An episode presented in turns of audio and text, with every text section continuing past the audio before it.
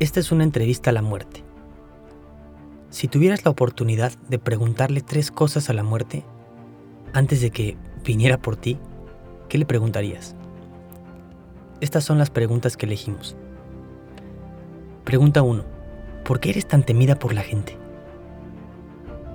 Pregunta 2. ¿Cuál es tu verdadero propósito? Pregunta 3. ¿Quién eres? ¿Cómo es el morir? Las respuestas que obtuvimos desde la experiencia de una persona que experimentó un encuentro con la muerte fueron las siguientes. Respuesta 1. ¿Por qué eres tan temida por la gente?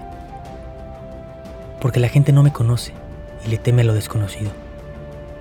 Porque las personas viven identificadas con las cosas materiales. Mi coche, mi casa, mi teléfono, mi trabajo, etc. Y a donde yo los llevo, esas cosas no pueden venir.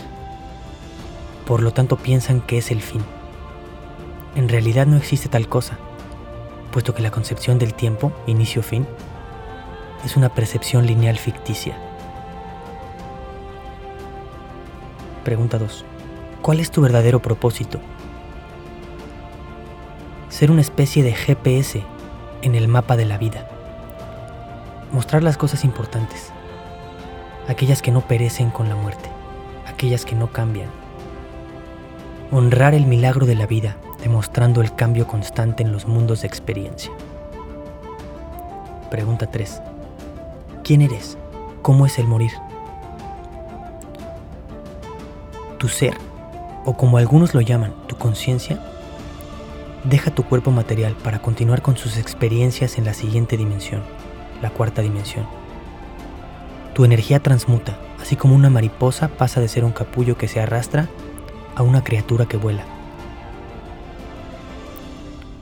Así como el agua pasa a ser una nube que después se vuelve a convertir en agua.